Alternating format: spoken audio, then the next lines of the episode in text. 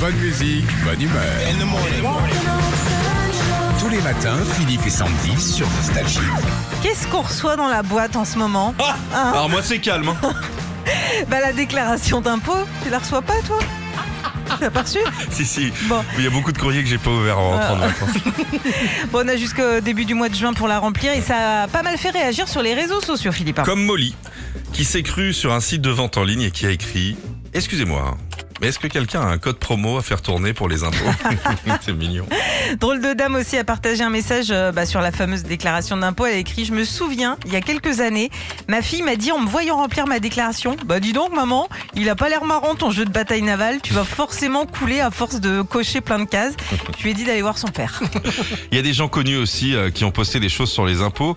La journaliste sportive Marie Portolano qui a, qui a jo- posté un joli message sur Twitter. J'ai reçu un chèque de 60 centimes d'euros provenant des impôts. Ne lâchez rien, croyez en vos rêves, tout arrive.